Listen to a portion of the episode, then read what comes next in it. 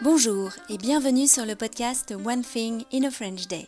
Aujourd'hui, mercredi 14 juin 2023, épreuve nationale pour le bac de philosophie. Cet épisode, le numéro 2251, s'intitule Une équipe à Strasbourg, deuxième partie. J'espère que vous allez bien et que vous êtes de bonne humeur. Je m'appelle Laetitia, je suis française, j'habite près de Paris et je vous raconte au travers de ce podcast un petit bout de ma journée. Vous pouvez vous abonner pour recevoir le texte du podcast, le transcript, sur onethinginafrenchday.com. Le transcript est envoyé par email à chaque fois qu'un épisode est mis en ligne. Il existe en deux versions, la version texte seul, qui est déjà un excellent moyen d'améliorer votre compréhension du français, ou si vous voulez aller un peu plus loin dans l'étude du texte, vous pouvez vous abonner à la version enrichie qui contient des notes culturelles, des tournures de phrases utiles ou encore des photos. Tout ça sur onethinginafrenchday.com. Une équipe à Strasbourg, deuxième partie. Reprenons le récit de la compétition à Strasbourg de Kung Fu. La pause déjeuner sera après votre passage en main nue, nous a dit celui qui faisait entrer sur les tapis.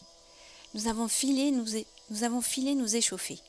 Je sentais mon cœur s'emballer, mais j'étais contente. Puis, coup de théâtre. Le jury est parti en pause déjeuner. On s'était échauffé pour rien. Bon. Je suis allée manger un peu, Michaela a aussi mangé une bricole, et Nadège aussi. La veille, j'avais fait quelques courses en fin de journée. J'avais acheté de grandes tranches de pain de campagne dans une boulangerie qui faisait du pain au levain. La boutique était tranquille, un peu à l'écart de l'agitation, dans une petite rue près de la place Kléber. La dame qui tenait la boutique était super gentille. Elle a coupé les tranches à la largeur parfaite pour faire des sandwichs.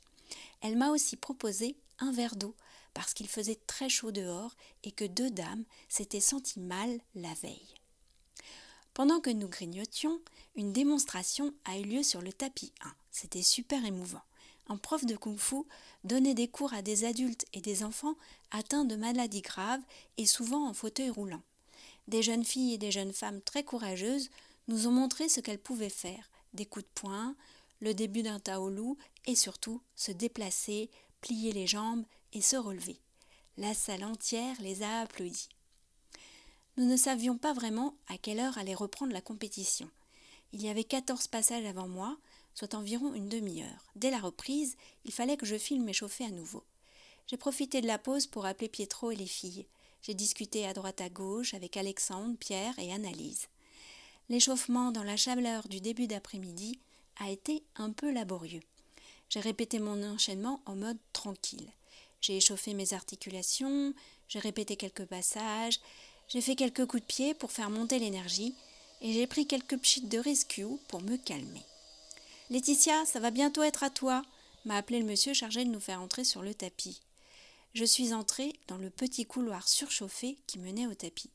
On appelle Laetitia Perrault, ai-je entendu dans le micro.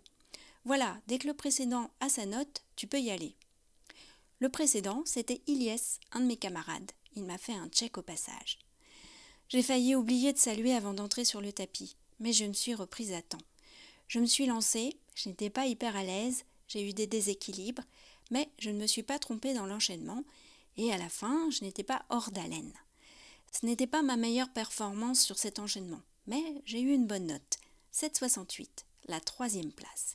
Cécile a obtenu un 8 et l'autre concurrente quelques centièmes de plus que moi. J'ai couru chercher mon sabre pour faire quelques moulinets et répéter encore un peu. Un quart d'heure plus tard, j'étais à nouveau dans le tunnel pour entrer sur le tapis. Mais là, je me sentais mieux, j'étais bien dedans. J'ai réussi mon enchaînement, j'y ai même pris du plaisir. J'adore la fin quand on fait semblant de se suicider en faisant passer la lame autour de la gorge. C'est une feinte avant de repousser l'ennemi d'un coup final. 7,87, j'ai eu la première place. J'ai terminé à temps pour voir le passage de Michaela sur le tapis 1. C'était sa première compétition et je savais qu'elle était nerveuse, mais elle a super bien réussi. Et on sentait qu'elle était bien dans son enchaînement, à l'aise, souple et vive. Elle était seule dans sa catégorie, donc c'était médaille d'or assurée, mais méritée. One Thing in a French Day, c'est fini pour aujourd'hui. Il manque encore une partie à ce récit dont le suspense est insoutenable. Vous l'aurez vendredi. Je vous retrouve donc vendredi pour un nouvel épisode du podcast. En attendant, bonne fin de semaine. À très bientôt. Au revoir.